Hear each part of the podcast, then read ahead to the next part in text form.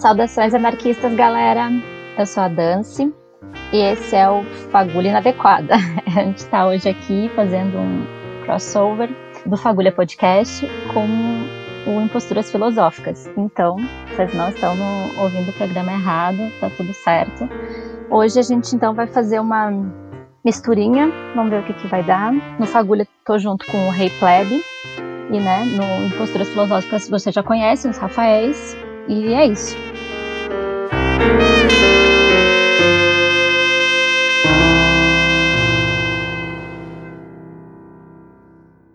Afetos biopolíticos, ira. Encontrar a impertinência política dos nossos afetos às vezes passa por resgatar algumas palavras em desuso. Depende de uma atividade parecida com a mineração. Nós queremos dobrar a linguagem, fazer os sinônimos se diferenciarem. Assim, podemos abrir espaço para novas interações com o mundo. Não podemos menosprezar a linguagem como modo de valoração. Precisamos dela para construir outros mundos possíveis. Extrair da língua seus pensamentos silenciados, suas palavras não ditas, suas vozes caladas, para criar inúmeras novas chaves de interpretação, conforme a conveniência de incontáveis novas ideias. Nesse sentido, é que retomamos a palavra ira, como um afeto longamente esquecido, como uma palavra empoeirada dentro dos livros, com um rumor inaudível, uma ideia escrava de um jeito antigo de pensar. A ira dos deuses, ou a ira do povo, são expressões abandonadas, deixadas para trás. A questão é que a circulação deste afeto não interessa mais às nossas sociedades cansadas. Os dias de ira devem ser esquecidos, dizem os especialistas. Diversos afetos são suprimidos por serem perigosos demais. Precisamos lembrar o quanto o desejo é revolucionário? Alguns são substituídos ou redirecionados como massa de manobra, como a esperança, por exemplo. Outros são transvalorados pelo niilismo negativo. Sabemos que os afetos que circulam em nossa sociedade são selecionados de acordo com sua utilidade e conveniência. É preciso, antes de tudo, limpar o terreno. Raiva, ódio e irritação não são afetos próximos da ira. São antes seu avesso. Eles são responsáveis por não dar vez à ira. São válvulas de escape para que a vida triste persista o corpo social depende de fluxos de irritação para se manter coeso. É a ebulição dos componentes mais perigosos que mantém a temperatura dentro do aceitável, ou a linha de frente de um exército em guerra, um sacrifício calculado. É ainda, e talvez esta seja a melhor definição, um sistema coletor de transbordamentos. Uma permissão para o extravasamento dada aos que sabem o momento de fazê-lo Irritar-se com o erro do outro no trânsito permite que continuemos a tolerar nossa vida engarrafada. E onde está a criação nisso?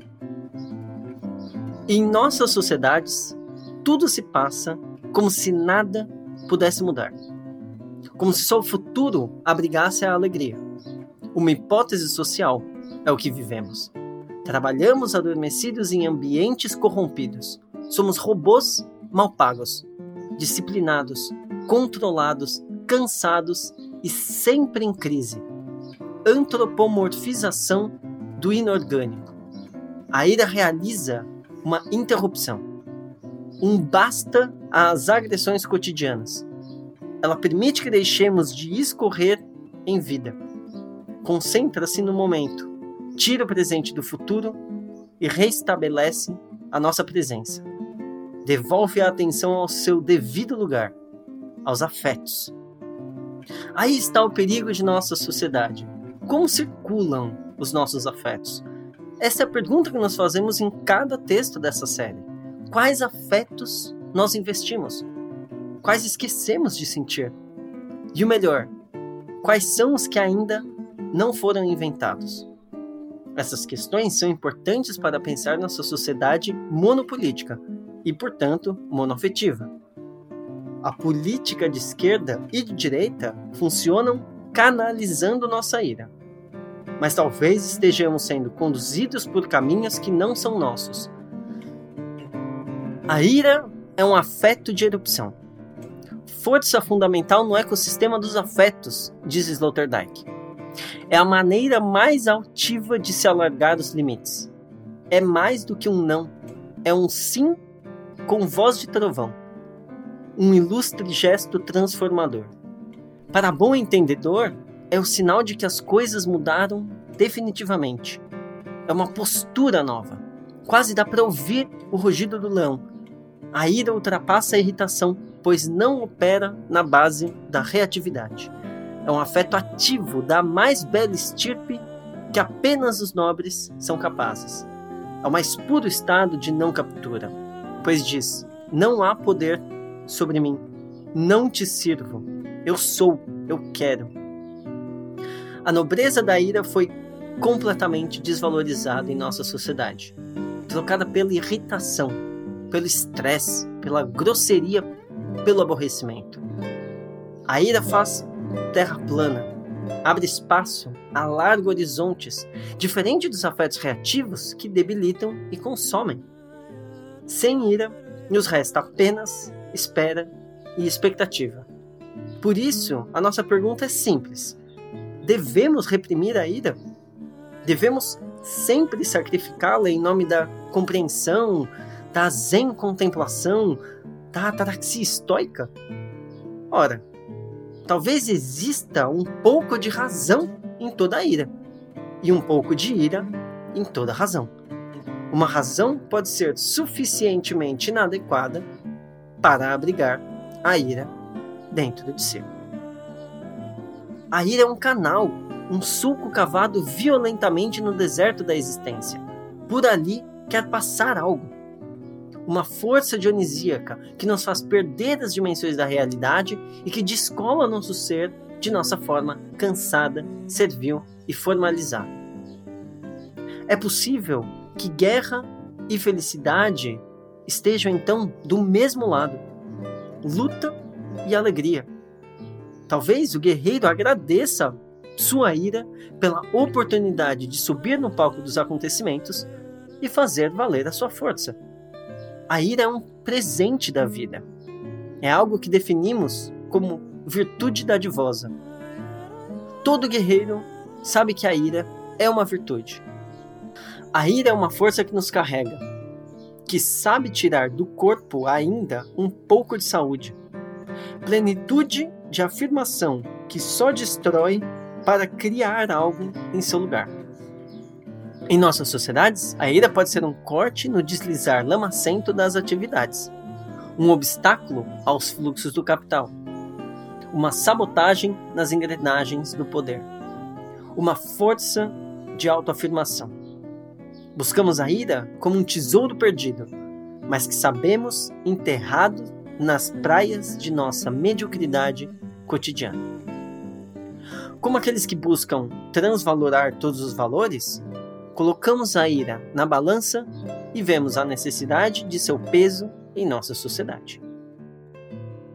Não nos surpreende todos os mecanismos de neutralização armados contra ela.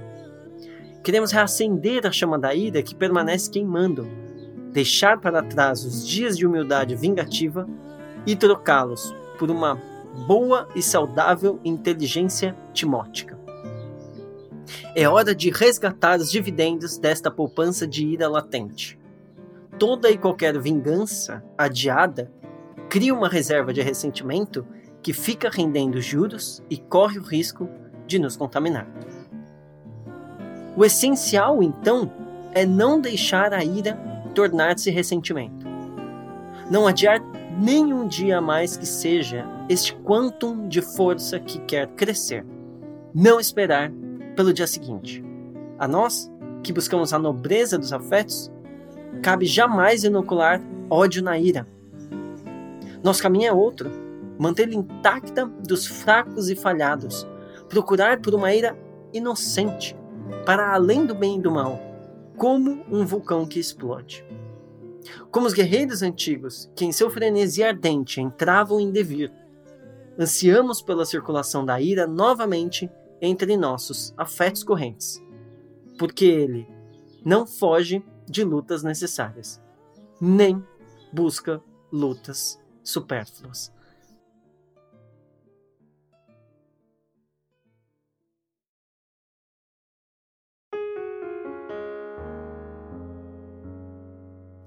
Muito bem.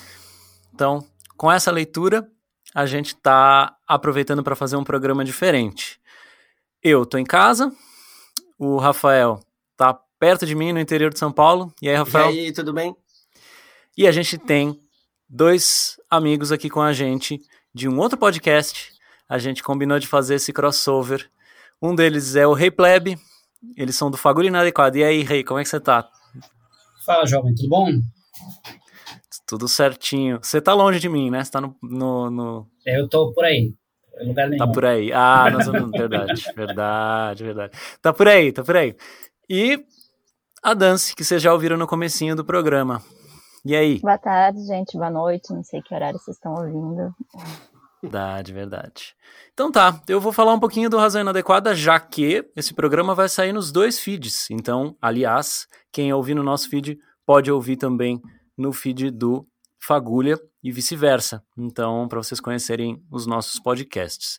O Razão Inadequada é um site de filosofia que tem já oito anos e que foi mudando com o tempo. Ele começou com textos, depois ele foi para revistas, depois ele foi para cursos e atualmente a gente foi mantendo tudo isso e acrescentamos duas coisas novas, que são o nosso grupo de estudos, atualmente sobre história da filosofia, e este querido podcast que vocês costumam ouvir às sextas-feiras. É basicamente isso, um site de filosofia que eu e o Rafael escrevemos e cuidamos como se fosse um pequeno bebê uhum. amoroso.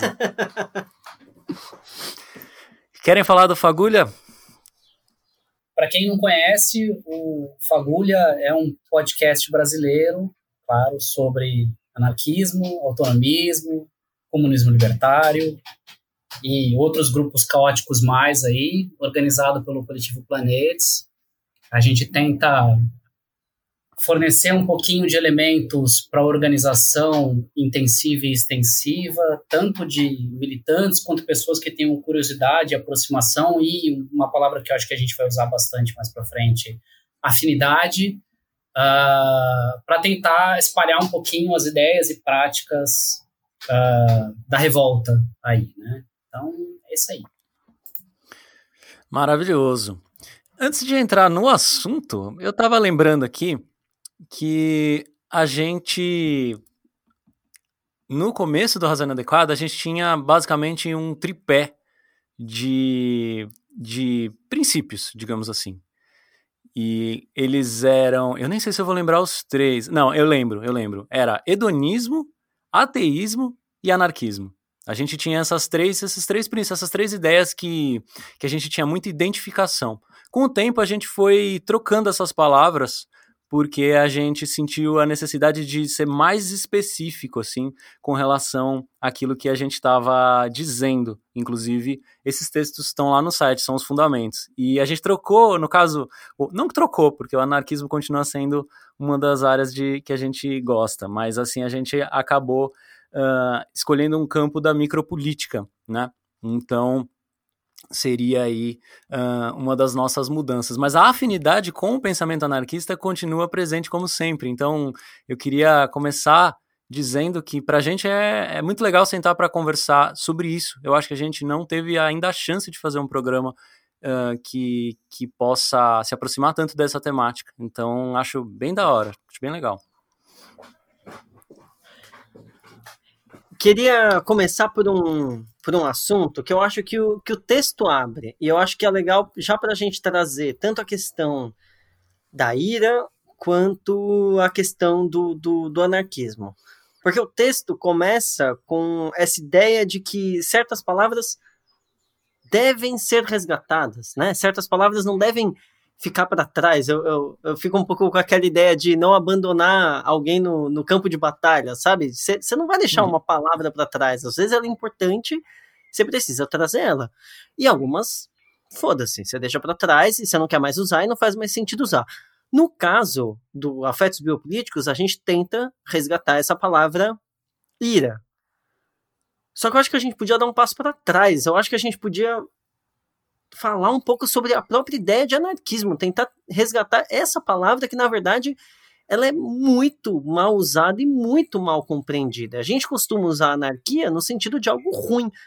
E é preciso que fique muito óbvio aqui que, na verdade, a gente está trazendo a ideia de anarquia como algo muito bom, como uma ideia de que faz muito sentido para a gente e que é uma maneira de, uma, uma postura ética e uma maneira de se organizar que para a gente faz todo sentido. Então, então, talvez a gente pudesse começar por aí, né? Tentando resgatar a palavra anarquia e, e em, seguida caindo para um afeto que está muito presente no, no, na, no anarquismo, que é a ira, que é a revolta.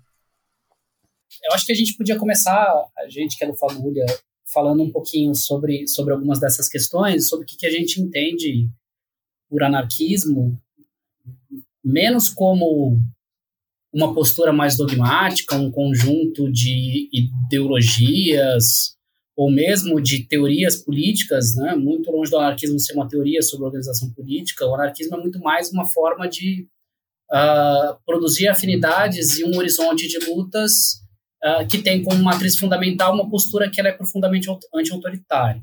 Então, o anarquismo, ele, como movimento, uh, ele surge principalmente dentro do contexto do socialismo uh, no século XIX e ele surge ao mesmo tempo ou ainda se fortalece, né? Já existiam várias posturas que a gente poderia chamar de anarquísticas ou anarquistas antes, né? Mas como um movimento organizado ou como um conjunto um pouco mais coerente de, de ideias e propostas, ele surge na Europa no século XIX, é, ao mesmo tempo em uma relação de aproximação com, com o marxismo e com as perspectivas comunistas e de uma rejeição profunda de algumas perspectivas mais autoritárias dentro uh, do marxismo. Então, a ideia básica do anarquismo é que a gente precisa organizar uh, uma sociedade uh, que ela é anti-autoritária, que isso é um objetivo interessante. uma sociedade anti-autoritária, portanto, é uma sociedade sem Estado, mas não somente sem Estado. Né? A, a palavra, a, o, o, termo anarquista, anarquismo, anarquia, significa sem poder, né? Uh, e então, quer dizer, lá no século XIX havia a identificação de duas fontes principais de poder e de opressão uh, na sociedade pelo movimento anarquista. Uma delas era, em, em, coerência com o marxismo, uh, o capitalismo, né? as relações principalmente de miséria, né, que o, o, capitalismo produz, e por outro lado também, e aí em divergência bastante forte com o marxismo, o Estado. Depois surge uma aproximação que tem muito a ver também com a experiência cotidiana dos, do, do, das, das classes subalternas e oprimidas, uma rejeição da religião organizada, principalmente na forma da igreja, da, das igrejas de matriz cristã, né?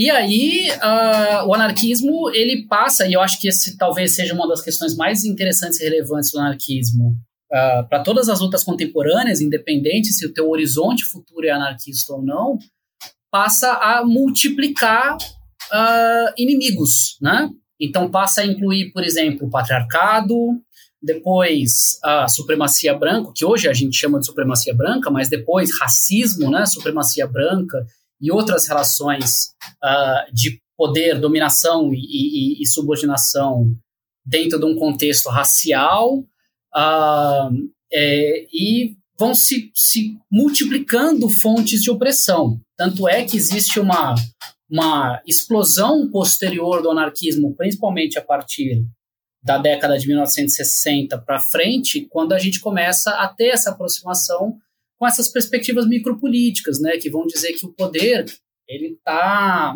ele, ele também permeia as relações de uma maneira bastante é complexa uh, é, de maneira que a gente poderia, por exemplo, fazer uma sociedade que não tem Estado e ainda assim seja profundamente uh, opressora, né?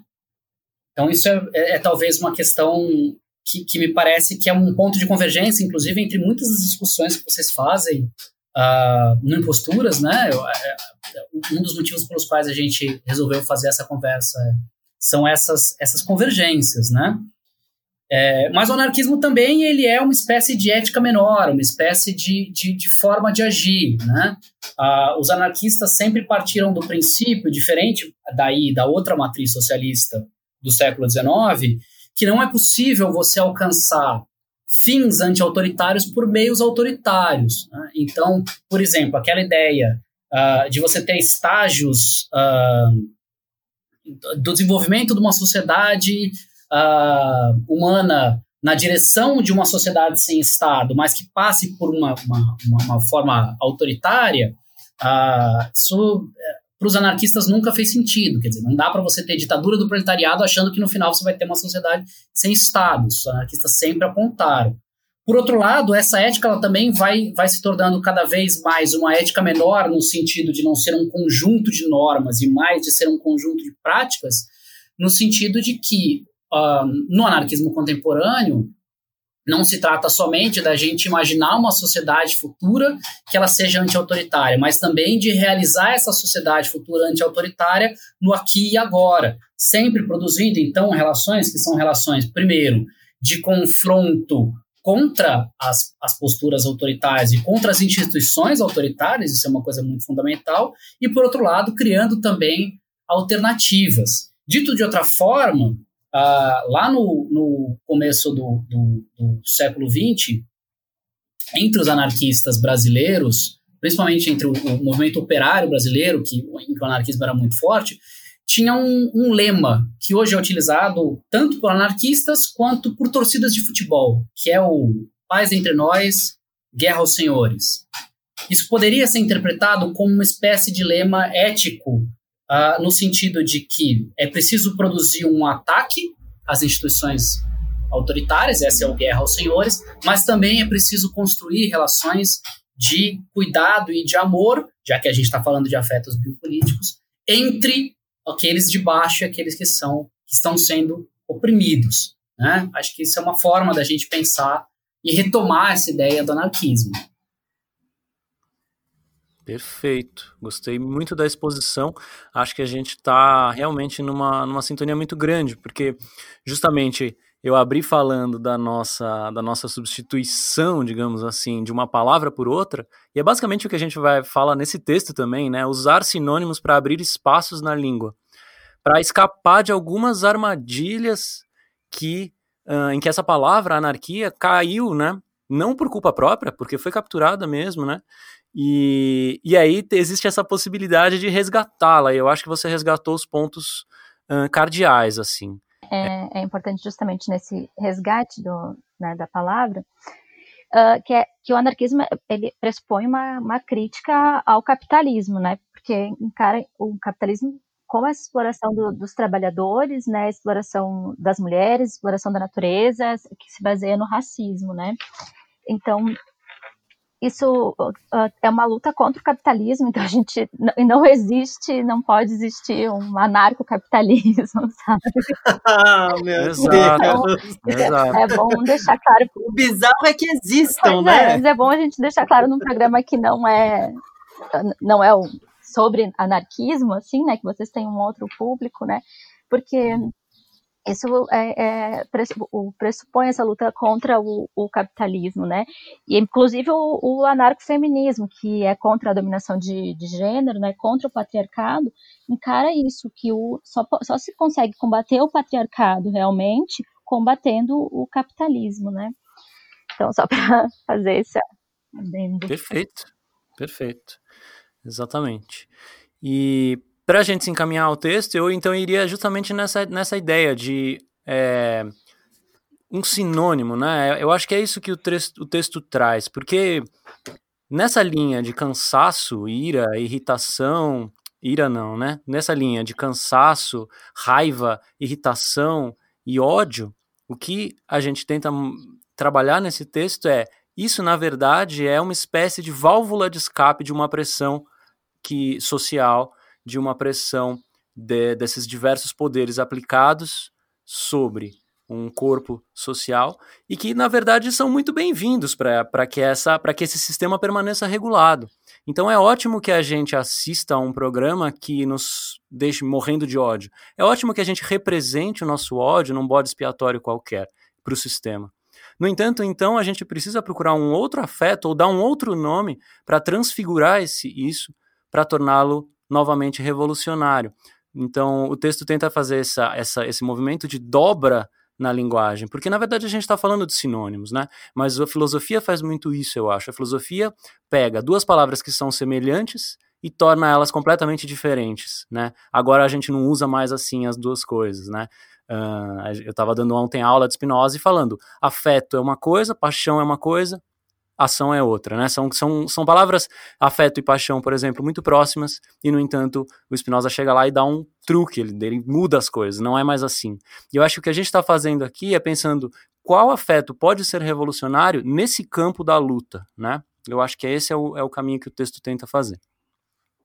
Eu acho que, que esses, esses elementos e essa discussão dessa retomada do termo do do afeto da ira como um afeto revolucionário, e por outro lado, algumas é, formas né, que a gente poderia tomar como sinônimas, falou raiva, ódio, irritação, né, aquilo que os, os espinosistas costumam chamar de afetos tristes, né, uh, é, eu acho que é uma coisa bem, bem interessante, que traz algumas aproximações tanto de alguns autores anarquistas quanto de, de outros autores que a gente tem uma certa afinidade e, e que eu acho que comumente são mais recuperados pelos anarquistas, apesar de não serem abertamente anarquistas, do que qualquer outra coisa, né?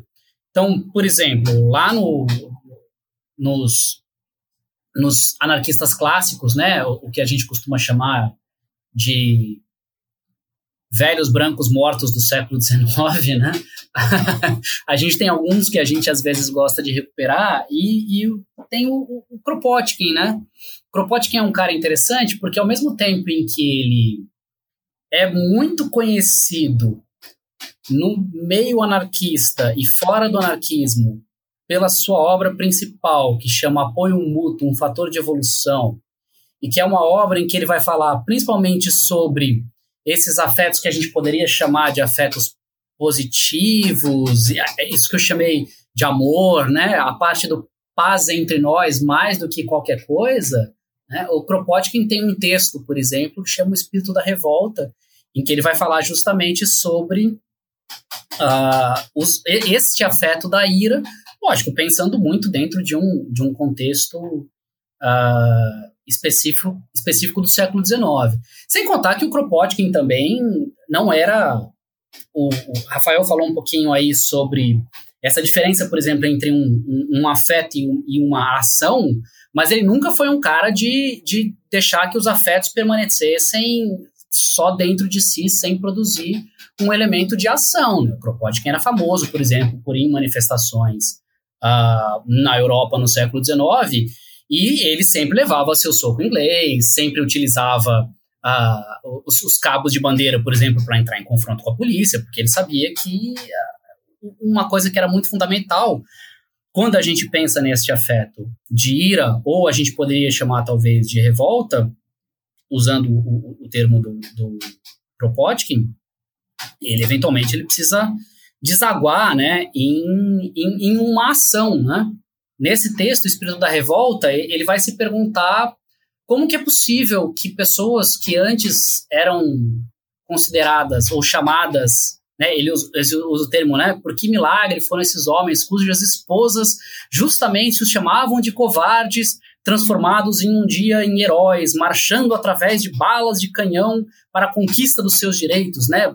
Como que acontece que de repente uh, o sentimento de revolta e o sentimento de ira e rompe em uma ação, né? E ele vai falar que a resposta é simples, né? Ele fala, inclusive, a resposta é fácil. A ação incessantemente renovada das minorias traz transformação. Coragem, devoção, espírito de sacrifício são contagiosos, ou tão contagiosos quanto covardia, submissão e pânico. Né? Então, acho que isso é um, um, um elemento interessante para a gente pensar nessa retomada, nessa, nessa dobra de linguagem, de como quando a gente fala em um afeto de ira e um afeto de, de, de revolta, ele é um afeto, me parece, que ele é, é importante a gente pensá-lo como uma forma de impelir para ação, né? de impelir para manter a, a, a para usar o termo do, do pessoal da, do anarquismo insurrecional, para manter sempre a iniciativa, né, em relação a iniciativa, a iniciativa de ataque em relação uh, às fontes de opressão, né? Eu acho que isso é uma coisa importante assim da gente da gente ressaltar. Me parece que a diferença fundamental entre esse afeto de ira e de revolta e esse afeto, esses outros afetos que são afetos tristes, é que esses afetos tristes eles, eles impelem a inação e, e a revolta é, ela contagia para a ação, né? Acho que isso é uma coisa que é, que é importante a gente pensar. Essa, essa diferença, ela é essencial, né? O, o, o, o quanto... Bom, para começar, como os afetos, eles são extremamente é, é, formadores de um, de um modo de vida. Os afetos que preenchem a gente são, são aqueles que vão determinar mais ou menos... Uh, uh, dar uma, uma escala da, da, do tipo de vida que vai ser possível, né? Os afetos são muito fortes nesse sentido, e aí eu fico pensando o quanto um afeto ativo, como a ira, e o quanto um afeto passivo, como o estresse e a, e a irritação, encaminham para lados praticamente opostos, né? Se você para para pensar num, num, num, afeto de irritação, basicamente o que você vai querer fazer é tentar uh, uh, descarregar isso de alguma maneira. E esse, esse descarregamento é, é, é normalmente buscando algum tipo de, de entorpecimento, né? de, de, de diminuição, de, de volta para um certo estágio anterior, eu, eu, eu fico pensando.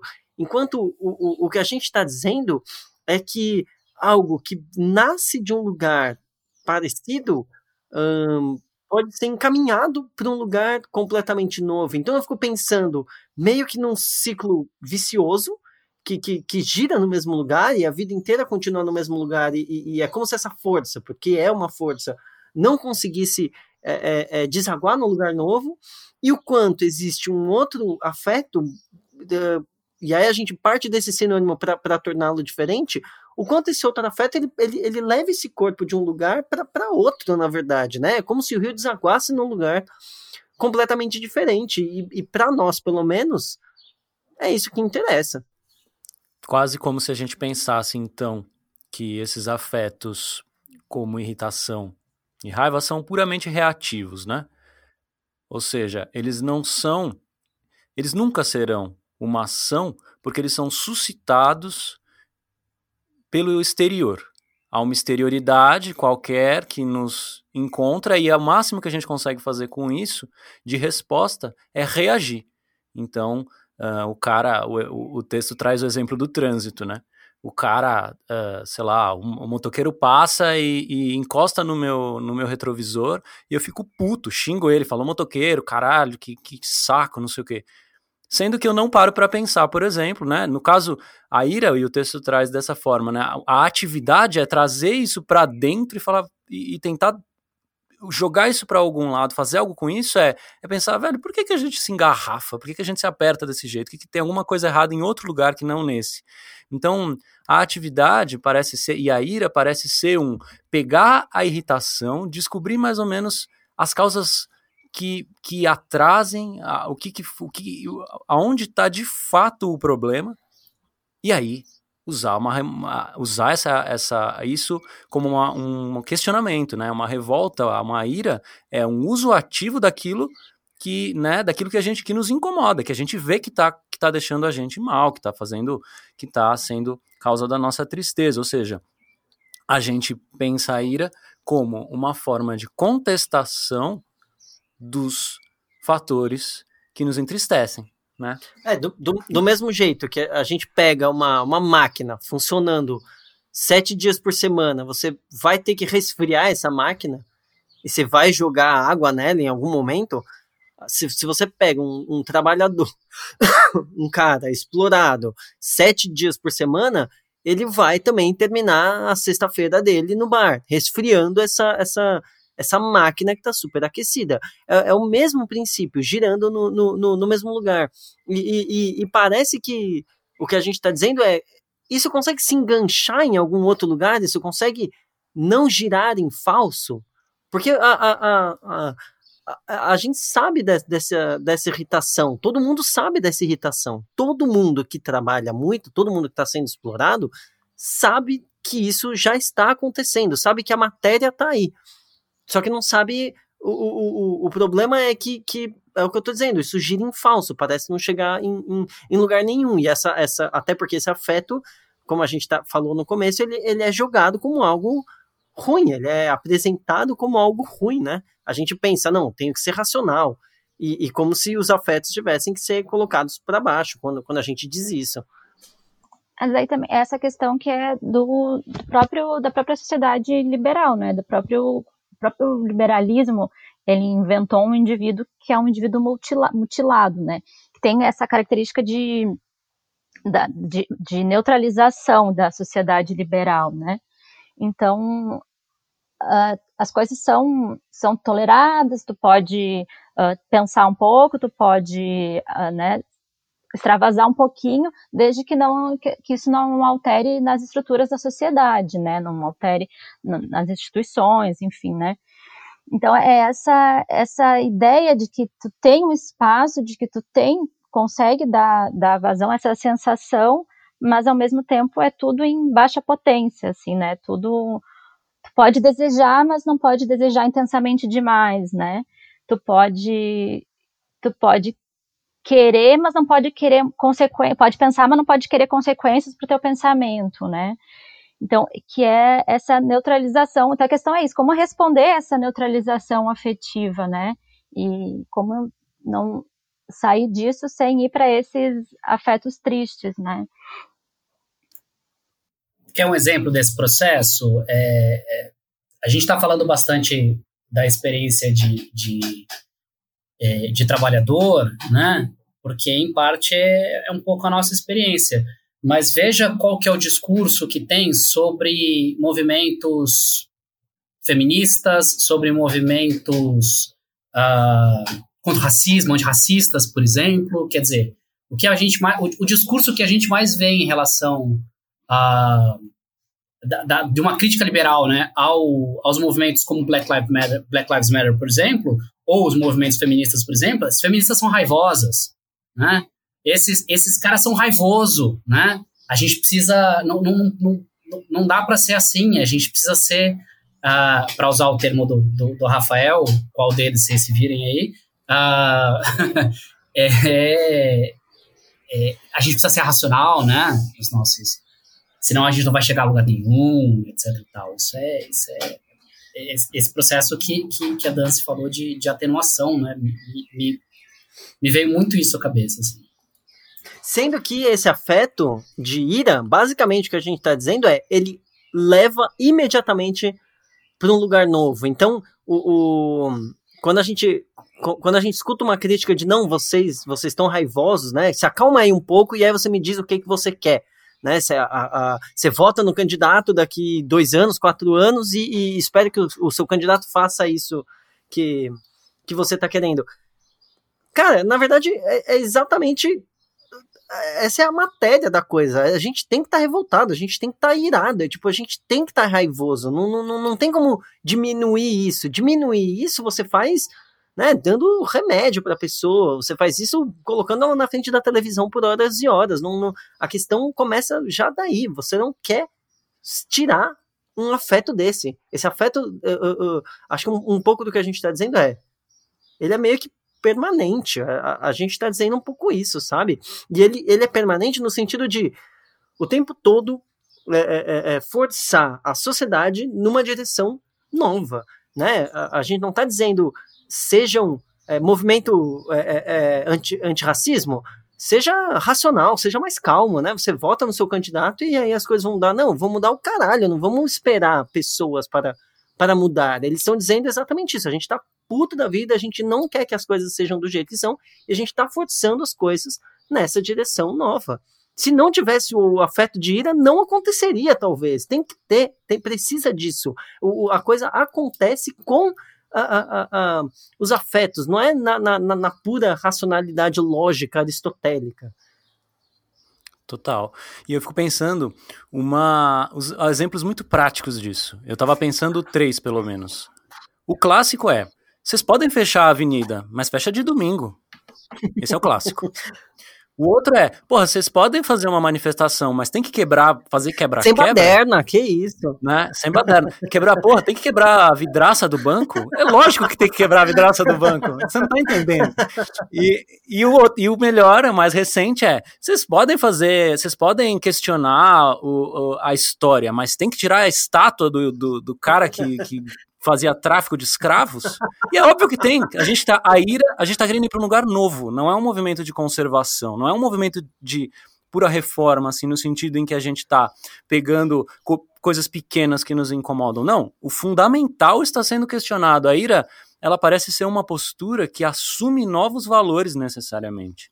E esses novos valores levam a gente para outros lugares que vão necessariamente chacoalhar, necessariamente vai, é, né, é uma espécie de crise criativa, né? A gente precisa, porque até a ideia de crise foi capturada, né? É justamente capturada numa ideia de reatividade, né? Então a gente reinventa isso como com um afeto novo. Os afetos são revolucionários. Eles só não podem ser uh, afastados da sua potência, que nem disse, disse a Dance muito bem. A, a questão tipo, do, que o, o, os afetos, eles dependem, uh, é o que dos, geram, se geram a partir do, dos encontros, né? Quando dois corpos distintos uh, se encontram, enfim, o efeito que produz nesse corpo o encontro. E esse a gente fala que os, os, bons encontros, né, que são também que são relacionados aos, aos afetos felizes, enfim, eles têm que eles aumentam a, a potência de agir, né? E, e justamente essa, o aumento da potência de agir é que vai levar a essas, a gente pode pensar que vai levar a essas mudanças, né? E, e daí a diferença do, por exemplo, a ira seria um, um um afeto de um bom a partir de um bom encontro, né?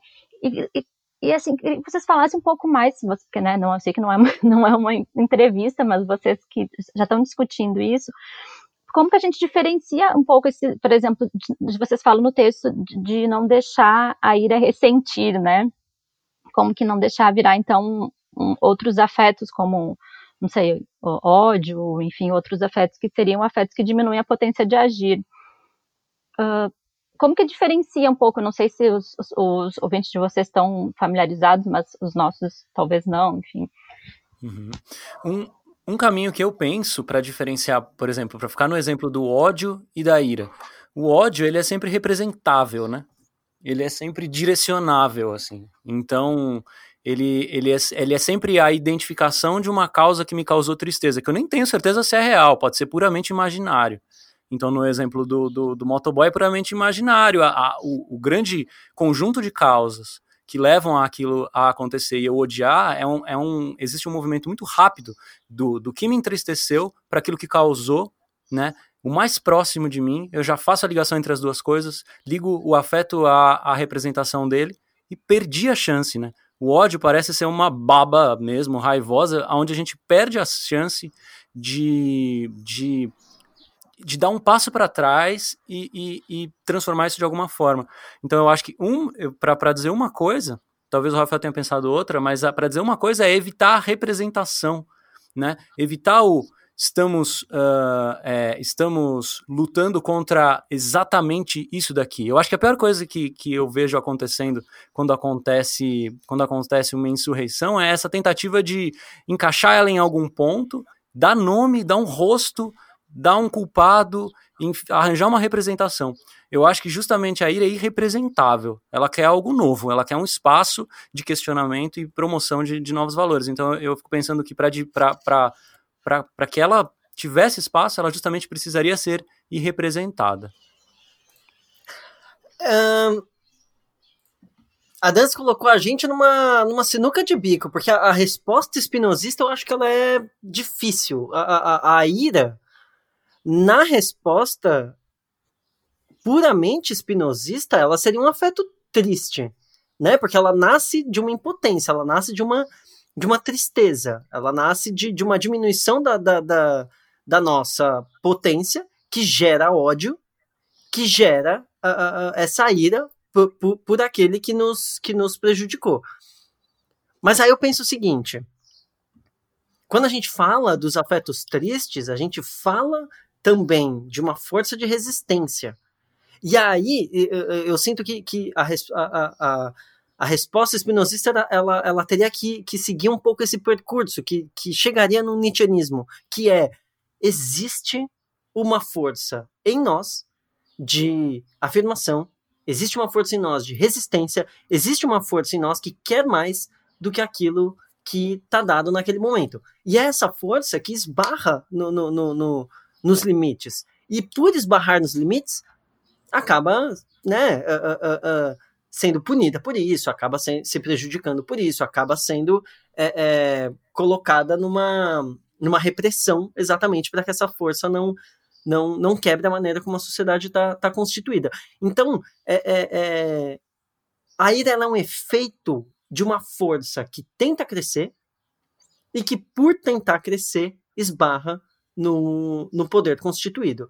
E aí eu sinto que, que é, é, é, tem um deslocamento para uma, uma filosofia mais nietzschiana, por exemplo, que é, é, essa vontade que quer crescer, ela é ela, ela nos constitui no, no, no, mais íntimo daquilo que, que a gente é. E ela, ela não some. Então, se a gente tenta suprimir isso, se a gente tenta conter isso, e é isso que a nossa sociedade que gera ressentimento e gera má consciência faz, basicamente a gente não suprime esse, esse, esse afeto, essa força. A gente transforma ela, a gente apodrece ela. E aí, quando a gente apodrece ela, que ela vira ressentimento, má consciência. Então, é, é, é, a fonte é sempre uma fonte afirmativa. E essa fonte afirmativa, ela sempre vai esbarrar. E aí que eu acho que, que tem uma outra discussão importante. É, não tem fim né, essa, essa luta, como a gente está tá, tá colocando, é, é, Nietzsche vai colocar na, na, numa imagem de, de vontade de potência, essa luta não tem fim. Então, não é um ressentimento de espero que a revolução chegue logo, o outro é o culpado, eu sou o bonzinho, quando finalmente eu vou votar por cima. Não, não é isso que, que o Nietzsche está falando, e não é isso que a gente está falando quando a gente chama, fala de ira. A gente está falando de um prazer da luta, a gente está falando de um saber que a luta é contínua e encontrar o, o, próprio prazer nessa força afirmativa. Né? Eu, eu, eu quero afirmar mais do que aquilo que sou. Ao fazer isso, eu vou esbarrar no poder, não vai ter jeito. Eu, vou, eu posso aprender a desviar, mas em algum momento eu vou esbarrar. E ter amor por isso, ter amor por essa força de afirmação que se coloca na batalha. Eu queria trazer uma, uma contribuição de um, de um ele foi um historiador, arqueólogo italiano, Furio Gesi, que eu acho que ele tem uma, uma discussão interessante dessa, dessa virada que, que, a, que a Dança comentou entre ira versus ressentimento, né? E também um pouquinho disso que, que o Rafael falou, né? O, o, o ele tem uma frase tem frases muito fantásticas, né, em, no Spartacus em relação à questão da ira e da revolta, uh, já que a, a ira ou a revolta são, são irrupções, né? são erupções. Uh, e eu acho que, que a, a chave aí é a gente pensar qual que é o efeito que esses afetos produzem, tanto sobre os indivíduos e coletivos, quanto sobre o mundo. Né? A primeira delas que eu acho muito bonita e que eu acho que tem a ver com aquela história do Paz Entre Nós, Guerra aos Senhores, é na hora da revolta não se está mais só na cidade. Né? A, a, a, eu acho que, que isso é uma ideia que é, que é, que é importante também, uh, porque no final das contas a efetivação, a transformação de um afeto de ira e de revolta em, em uma, a produção de uma transformação ou a produção de uma batalha, é, isso a gente não, não, nunca pode deixar de, de, de ressaltar, é uma ação coletiva. Né? A batalha sempre é uma ação coletiva. Se você não fizer uma ação coletiva, você vai tomar porrada dos fachos, Uhum. né? Você vai Ah, falar a- sozinho, né? Você vai tomar porrada, não vai dar jeito. Exatamente. Pensa naquela, naquela imagem linda do Richard Spencer tomando um socão na cara, né? Quer dizer, o cara que foi dar um socão na cara do Richard Spencer, ele fez uma ação de ira, mas, mas é- ele é uma coletividade, né? Ele não tá sozinho ali, né? O, o, Gésio vai falar, né? Cada revolta é uma batalha, mas uma batalha na qual se escolheu deliberadamente participar. O instante da revolta determina a autorrealização súbita e auto-objetivação como parte de uma coletividade. Então, a partir do momento em que você. ah, em que essa ira ou esta revolta passa a produzir efeitos ah, do ponto de vista de ação, né? Eu diria, eu estou falando toda hora ira e revolta, mas, mas acho que talvez a gente possa começar a tratar como coisas distintas. A, a ira como o afeto, a revolta como o efeito desse afeto. Hum, Ah, eu não sei se, se, se vale a pena, mas pode ser alguma coisa, né? uhum. A partir do momento em que você ah, age na base da revolta, você já está dentro de um campo autodeterminado e é uma escolha deliberada por ser, por ser uma coletividade, por fazer parte de uma coletividade. Se você não fizer isso, ou você toma porrada dos fachos, ou você se torna vítima ah, de um ressentimento, porque você não vai, você, você vai ver, você vai ter que represar esse sentimento de ira e de revolta justamente para não tomar porrada dos fachos ou da polícia. Ah, e, aí, e aí se sente impotente, né? Hum. Eu acho que esses são, são elementos interessantes. A outra coisa que eu acho que é interessante do Jazzy, que eu acho que tem, tem relevância, está justamente na ideia e no conceito que ele, que ele vai trazer ah, de, uma, de uma espécie de, de simetria ah, nesses movimentos da revolta, ou na verdade uma ilusão de simetria nesses ah, movimentos de revolta, nesses movimentos de insurreição, quando a gente passa a identificar de uma maneira muito fetichista o inimigo, o Uhum. burguês, sabe? E aí a gente entra num processo de, de, de ressentimento muito muito tenso, né? Muito muito complexo assim. né? Eu gosto muito das análises que o Jesse faz em relação fez, né, na verdade, em relação à questão ah, da revolta, porque ele se recusa profundamente a, a, a, procurar ah, causas da ira e da revolta em algo que está para além delas, né? Vai falar, é claro que tem determinações econômicas, determinações ideológicas da, da, da revolta, né? Mas a gente achar que que esses elementos, eles por si só, são o que sustentam a ira, o que sustentam a revolta, ah, não é suficiente, porque a revolta, ela, ela te tira do tempo. Ah, ela, ela produz uma, uma, uma, uma modificação na própria relação com, com o tempo, né? Te joga, ele, ele vai pegar isso um pouco do, do, do Benjamin, né? Te joga numa espécie de, de, de tempo insurrecional que é diferente ah, do tempo histórico, né? O evento da revolta tem uma, uma, uma estrutura determinada, né? Isso é uma coisa que talvez seja interessante a gente pensar. Só que quando essa estrutura determinada de estar fora do tempo, ah, da vida cotidiana, né? Daqueles probleminhas de sempre, do estresse, da raiva, do ódio, da irritação do dia a dia. ah, quando a revolta nos joga para fora disso, se a gente mantém, sustenta essa revolta ah, de maneira indefinida, a gente pode cair de volta no momento de, de eh, como que era o termo? De ressentimento, que é uma coisa bastante complicada. Eu fico pensando que a revolta, é, fiquei bem, bem tentado a seguir mais essa diferenciação que você trouxe, é, que é, é revolta e ira, né? A revolta parece ser uma ira sustentada, né? Esse efeito, o efeito desse afeto sustentado, né? Ah, eu não sou mais afetado de uma irritação cotidiana que me perturba e que eu, e que eu reajo, mas eu me coloco de maneira tal no mundo contra determinadas coisas ou a favor de, né, por, por- ou, ou a favor de coisas que, de valores que eu encontro, e sustento isso. Parece que a revolta, e quando, eu, e quando eu, esse conceito me joga diretamente a pensar o Albert Camus, né? Que é um autor que eu gosto muito e que, e que tem muitas aproximações com o pensamento libertário e anarquista uh, a serem feitas. E ele diz: Eu me revolto, logo existimos. Então também acho fundamental essa dimensão da coletividade na revolta, porque a ira de um ela parece muito ainda muito muito pequena, ela não tem ela não tem eficácia. Então parece que sustentar a ira é também uma forma de contagiar, né? Uma forma de se, se de, é, é, é, o contrário de extravasar, né? A irritação ela vai, extravasa e se perde. A ira parece ser uma contestação, um gesto, uma postura que se mantém. E aí outra pessoa olha e fala: caralho, velho. Porra.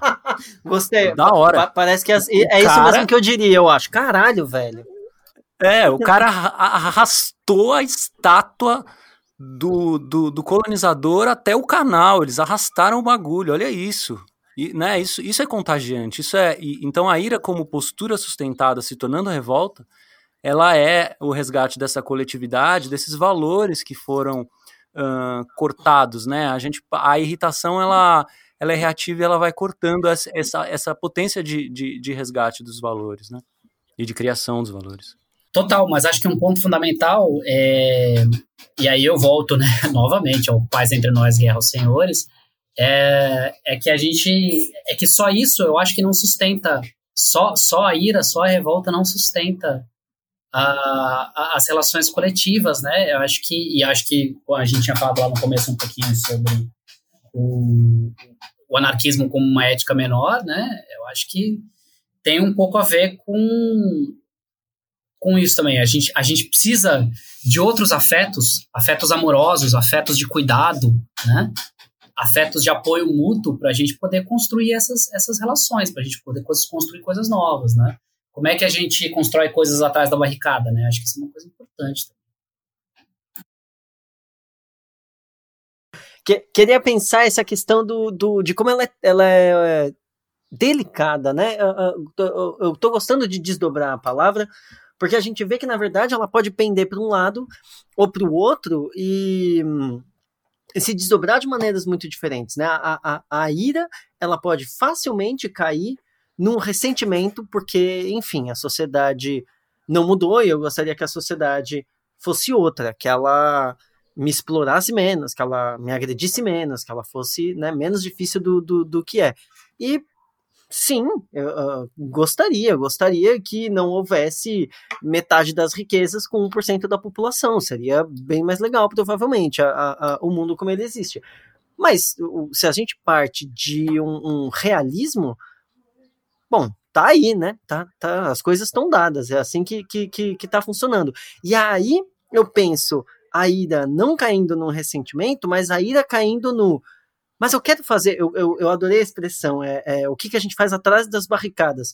Eu quero viver uma vida diferente, eu quero ter o meu modo de vida não se compõe com acordar todo dia às 5 da manhã, ser explorado até às 6 da tarde, voltar para casa, assistir é, Jornal Nacional e novela. Tipo, eu acho que eu não quero viver esta vida, então eu quero viver uma vida diferente. A partir do momento que a gente consegue, consegue compor uma vida diferente, e a gente precisa encontrar pessoas para isso, no, nesse sentido, uh, uh, uh, o outro é tão importante. Eu quero compor uma vida diferente. Quando eu começo a compor uma vida diferente e essa minha vida é ameaçada, essa minha vida, esse modo diferente de viver, ele esbarra no poder, ele é ameaçado pelo poder, ele é o, o, tempo todo reprimido, né? As, as tentativas de suprimi-lo não acabam, aí a ira brota, mas essa ira ela parece muito mais pura, vinda já de uma afirmação que o tempo todo está se compondo. Ela não é uma, uma, uma batalha perdida contra uma, uma, uma utopia que, que, que, se afirmaria num, num momento mágico. Ela é uma batalha do, do, do cotidiano, que ela vai adquirir inúmeras facetas uh, ao longo do, do, do, do, do, do tempo, né, da sua duração. Sim. É, mas eu não sei também se, em, em termos de, de utopia, assim, porque, né, eu acho que nada mais real do que exigir o impossível, né? Mas essa, essa, acho que é uma coisa também que é a ideia de, de como a gente sustenta. Isso é também, acho que passa muito pela, pela gente, a gente se dar conta de como a gente também não pode reproduzir certas uh, porque a gente acaba reproduzindo, o, o, se baseando no sofrimento, sofrimento de outras pessoas, na exploração de outras pessoas, né? E daí quando a gente vai pensar, e eu acho que isso é uma questão do, do anarquismo também, que é pensar o anarquismo aqui agora, é pensar como que a gente constrói, como que a gente vive uma vida não fascista aqui agora, né? E essa a vida não fascista, ela tem que justamente pensar e combater o, que a gente também proporciona de, de sofrimento e de exploração dos outros, né? Então, por exemplo, isso é uma coisa que a gente estava pensando também com a Silvia Federici, né? Como que os homens também cotidianamente se beneficiam da exploração e do sofrimento das mulheres através do trabalho doméstico não remunerado. Uh, então, essa, essa questão do, do cuidado também, como que esse, o, o cuidado acaba sempre também passando pela esfera do, do feminino, né, sendo uh, ligado à, à, esfera do feminino, né, e, e no fim acaba demandando mais ainda das mulheres. Então, acho que a gente, esses afetos, um, a gente produzir afetos felizes também depende da gente, a gente compor com a gente mesmo também, né, de como que a gente vai sair dessa, dessa vida fascista, né? Total, total.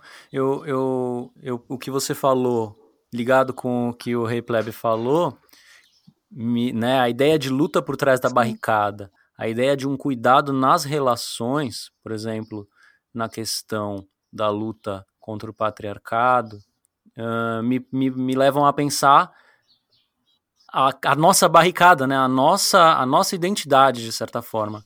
Ela foi feita com base em muita exploração. A gente carrega com a gente pequenos fascismos, dos quais a gente precisa, dos quais a gente precisa também estar atentos, né? Então eu fico pensando que a luta, o que a gente faz, o que a gente constrói atrás da barricada, começa justamente ainda nas nossas práticas mais cotidianas, né? Então, eu acho, acho fundamental a, essas duas coisas como um, de certa forma, um primeiro passo, né? um impulso para tentar uh, reivindicar de fato coisas, para é, de fato uh, se, se, se colocar em luta. Né? É preciso cuidar para não se tornar ou não, ou não dar vazão a coisas que no fim das contas vão virar contra a gente, com certeza, né? E aí fica tão óbvio a luta anarquista, né? Porque se você pensa que o tempo todo você está se relacionando, pode estar se relacionando em termos de, de poder e de hierarquia, e eu acho que o, que o exemplo uh, uh, masculino e feminino ainda é um dos mais, uh, mais comuns, né? Não, não, não sei não sei com, com, com as outras pessoas, mas isso é uma, uma, um autoquestionamento constante na, na, na, minha vida, né? A tentativa de reinventar essas relações que, que foram colocadas para nós desde pequeno e que oprime a ambos e oprime as mulheres ainda mais. Então, o, o quanto você consegue desconstruir isso numa, numa, numa nova direção.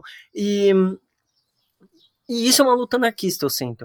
Uh, uh, uh, completamente anarquista, que é como não se relacionar por um poder culturalmente estabelecido, como não fazer uso desse poder, achando que na verdade isso vai te trazer algum, algum benefício, mas pensando que, que uh, uma outra maneira de, de, de, se relacionar vai ser muito mais interessante, vai te trazer muito mais benefício, né? Sair de, dessa, dessa posição, abdicar dessa posição, não se lamentando, né? Que pena, não posso mais oprimir, mas sair dessa posição falando o que, o que de novo tem nisso, o que de novo eu posso colocar e o que nessa relação faz valer muito mais a pena do que um modo de relação anterior baseado culturalmente na, na sobreposição de um sobre o outro.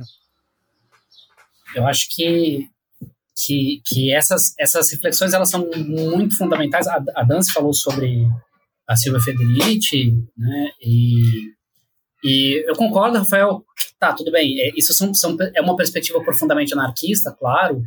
Uh, mas a gente não pode perder de vista também que a, a, dimensão e a importância do feminismo, principalmente do anarcofeminismo, na construção uh, dessa ética do cuidado, né? É, eu acho que isso é se você pega os, o, uma parte razoável de um anarquismo, uh, inclusive mais economicista, por exemplo, é um anarquismo dos, das grandes federações, né? O pessoal que vai falar, ah, vocês são tudo identitário, etc. Uh, não, não necessariamente vai reconhecer isso como um, uma, uma característica ou um elemento importante da luta anarquista. Tudo bem, falei, ah, lá no começo do século XX, um lema dos caras era o pais entre guerra, guerra aos senhores, ah, o Kropotkin lá no século XIX, apoio mútuo, bibibi, blá. Claro, né, a ideia de solidariedade foi uma coisa sempre muito forte nos movimentos socialistas, no geral, mas é, daí a gente transformar isso num elemento central de dissidência afetiva e produzir um elemento de cuidado como dissidência afetiva, como uma espécie de recusa das, das, dessas relações sociais, isso é uma contribuição que é muito forte do anarcofeminismo, do feminismo no geral. Né? A gente também, às vezes, tem que, que, que pensar um pouco isso. É, porque eu acho que a gente também tem que, né, que a gente está falando de, de afetos, né, de, de justamente cuidar para nós não, não produzirmos esses, esses maus encontros, né, que a gente possa também um, compor uh, afetos felizes e, né, ser também uma possibilidade de composição de afetos felizes, né, enquanto indivíduo, né, não só, tipo, o Estado, né, compondo um, um encontro e produzindo um afeto triste, mas nós também, né, temos que. Basicamente, o que eu entendi uh, é que um, a gente precisa destituir para realizar uma espécie de, de, de, de anarquismo interessante, a gente precisa destituir alguns lugares de poder, né? relacionar-se anarquicamente, relacionar-se sem o poder, significa tirar desse lugar, tirar desse, desse uh, dessa maneira de se relacionar algumas forças. E, pra, e eu acho importante pensar que são forças, para pensar que são estruturais e para pensar que elas tomam uh, algumas faces, mas que elas não se resumem a elas, né? Uh, a gente comentou isso há pouco tempo atrás, quando a gente estava uh, puto com o Bolsonaro. Bolsonaro é uma grande. Né, a gente, eu detesto citar o nome dele, me, me, mas, é, mas é justamente isso, né? A gente fica irritadíssimo com as coisas que ele faz, mas ele é só a face de vários dos poderes mais uh, brutais que, que assolam esse país. Ou seja, ele é uma representação ótima do que a gente não deve fazer, no sentido, a gente não deve se irritar com ele como se ele fosse um palhação. Ele é a representação e, portanto, a gente precisa usar ele para questionar, ir contra ele no sentido de questionar essas forças. É justamente destituir do seu lugar algumas forças. Eu acho que essa é a perspectiva de combate, no caso, para que a gente consiga se relacionar sem passar por aí. Mas claro que eu também não quero me reduzir à macropolítica. Estou dando só um exemplo de coisa que nos afeta a todos, para conseguir pensar. Mas, de qualquer forma, o que eu acho que o que eu entendo bem nessa discussão que, que foi colocada uh, com relação ao feminismo é justamente ter aberto nossos olhos para isso, né? O homem ocupa um lugar de poder e a gente precisa tirá-lo de lá, tirar ele de lá, entendeu? Então, o feminismo acaba uh, dando lições valiosas uh, ao anarquismo e o anarcofeminismo parece ser realmente uma coisa muito necessária. Eu só queria adicionar que, apesar de, eu, de eu, insistir bastante nessa questão do apoio mútuo, dessa questão do, do desses afetos uh, alegres, né, de, de, de, construção de coletividade, é, eu ainda eu ainda tô com, com Bakunin, né, a, que é... eu, eu ainda acho que, que, que, ódio é uma coisa importante, né, eu ainda acho que... Uh, uh, a, a, paixão pela destruição é uma paixão criativa, né? Eu acho que é, ou o pessoal mais, mais, os ouvintes mais, mais novos aí, né? Construir relações é fundamental, construir cuidado é fundamental e é dissidência, né? É, é uma forma de construir revolta, mas por outro lado, é, só isso também não é suficiente, né? A gente precisa, precisa da, da paixão destru pela destruição também, né? Como dizem os jovens aí, você é fraco, te falta ódio, né? Também é, é uma coisa importante, né? A gente começou com a ideia da ira. Te falta ira, veio... no caso, né? Então, exatamente, exatamente. Te falta ira, não é ódio, né? Te falta ira, exatamente. Queria ler, eu posso ler? Pode. Uh, que é do um trechinho do chamada, né, Imaginação Radical do Presente, que é um texto para um grupo anônimo, enfim, da minha do, da minha crush editorial, que é a Glac Edições, né? Sim, boa. uh, enfim, é a proposta 4. Nós deixamos de esperar. Situamos o ponto de inversão, a saída do deserto, o fim do capital na intensidade da ligação que cada um consegue estabelecer entre o que vive e o que pensa.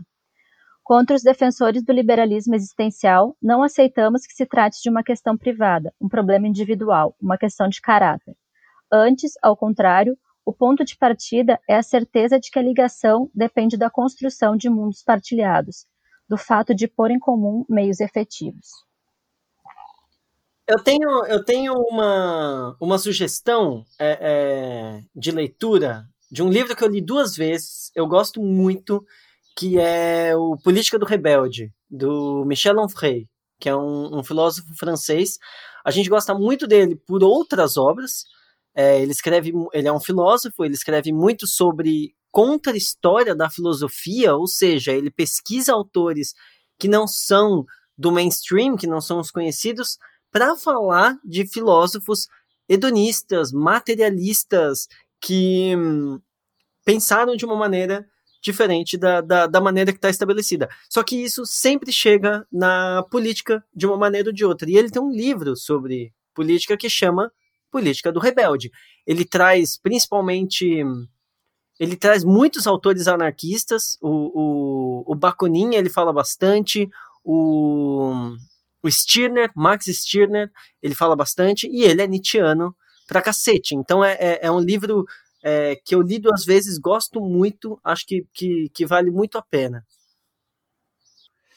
Eu, eu, já que eu citei o, o Camus, eu, eu citaria O Homem Revoltado, que também é um livro de filosofia, né? A gente acaba ficando dentro das nossas, das nossas leituras para fazer as indicações, mas é um livro que eu acho que ele não se ele não se coloca de forma nomeadamente anarquista, mas ele faz uma leitura da revolta que é plenamente uh, ressonante. Uh, e ele faz, sim, no final do livro, um elogio a várias formas que a gente considera extremamente anarquistas, como a comuna, como o sindicalismo, né, como o anarco-sindicalismo no caso. Ele, então, então é um livro que ele vai trazer, sim, fundamentos para a gente pensar e pensar filo filosoficamente um pouco a ação política e, e eu acho que o cerne do livro está em pensar um tipo de afirmação que não se transforma em uma negação ou melhor, um tipo de negação que consegue trabalhar bem uma afirmação, ou seja, ele tenta se colocar um pouco numa, numa vertente também nietzschiana de pensar uh, a, a luta, a revolta, uh, e, e evitando passar, de certa forma, pela questão uh, da pura negação, né? Tentando achar que no, na base da revolta, na verdade, na base de um não, existe um sim maior. E se esse sim é que é bem trabalhado, é esse sim que a gente olha e a gente cuida. E, e eu acho que é um livro belíssimo. Uh, enfim, fica a indicação. Já indicaram o Ticum e o Comitê Invisível? Como é que tá isso aí? Ah, já deve. É, é. todo, todo episódio ah, a gente então é indica. É Aí. Eles são a. a... Tá até chato. Tá até chato, já. porque, cara, eles são a máquina de guerra do momento, assim. Eu, pelo menos, sinto que quando eu tô lendo eles, eu tô. Eles estão falando, eu tô falando, sei lá, eu me misturo, sabe? Eu falo, é isso, é, é isso aqui. Bom, mas daí tem o disclaimer, né? Vocês sabem que eles, o, o Ticum faz uma crítica a essa apropriação positiva do conceito de, de biopolítica aí, né? Sim, sim, sim. Uhum.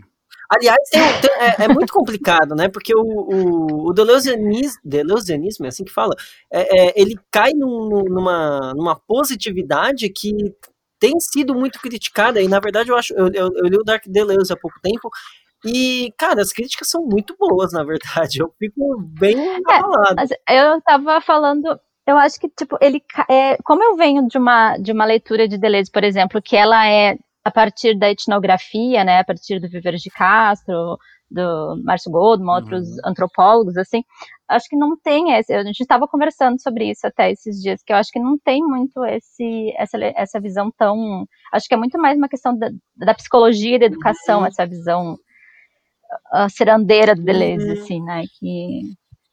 Tal, acho que é Concordo, tendo a concordar. É, entendo também. É, É, na filosofia a gente pega um Deleuze que é revoltadão com tudo e todos, é, né? Exato, então. A indicação. Bom, então, eu falei desse livro da chamada, né? Do, ah, que tem. que a Glack publicou. E eu não indicar mais livros, né? Então, eu vou indicar um. É um texto no Medium do, do Rafael Saldanha, que é mais um Rafael, meu Deus, como tem Rafael filósofo ou que curte filosofia, ah, que é um pequeno guia para sobreviver, com sugestões do Bento Spinoza, que é, Uh, eu, acho, legal. eu acho que ele colocou, postou, acho que na época das eleições, ali depois do primeiro turno, acho, do, do 2018, alguma coisa assim que estava todo mundo bem, né, borocochô já, e, e daí depois a gente deixa lá no link, enfim. Eu vou sugerir, eu falei do, do, do Jazzy, eu não vou sugerir um, um livro, não, vou sugerir um texto, a gente fez a tradução. É, era um artigo de um cara chamado Kieran Arons, chama Festivais Cruéis, Jazz e a Crítica da Política da Autonomia, que, que ele fala essas, esses dois elementos que eu, que eu trouxe, que eu acho interessante do, do Jazz, que é, por um lado, compreender a ira e a revolta como um elemento que tem sua lógica e sua estrutura própria, e por outro lado também a- a- como ao se apontar o inimigo, né, nesses momentos, ao se, se fetichizar o inimigo, você cria uma um- transforma rapidamente isso num, num processo de ressentimento que ele é bem reacionário, né? Maravilha, gente. Grandes indicações. Foi um prazer conversar com vocês. Ah, só posso dar mais Obrigado uma demais. indicação. Eu acho que todo mundo já deve ter visto, né? Mas eu me lembrei agora do, do filme O Relato Selvagem.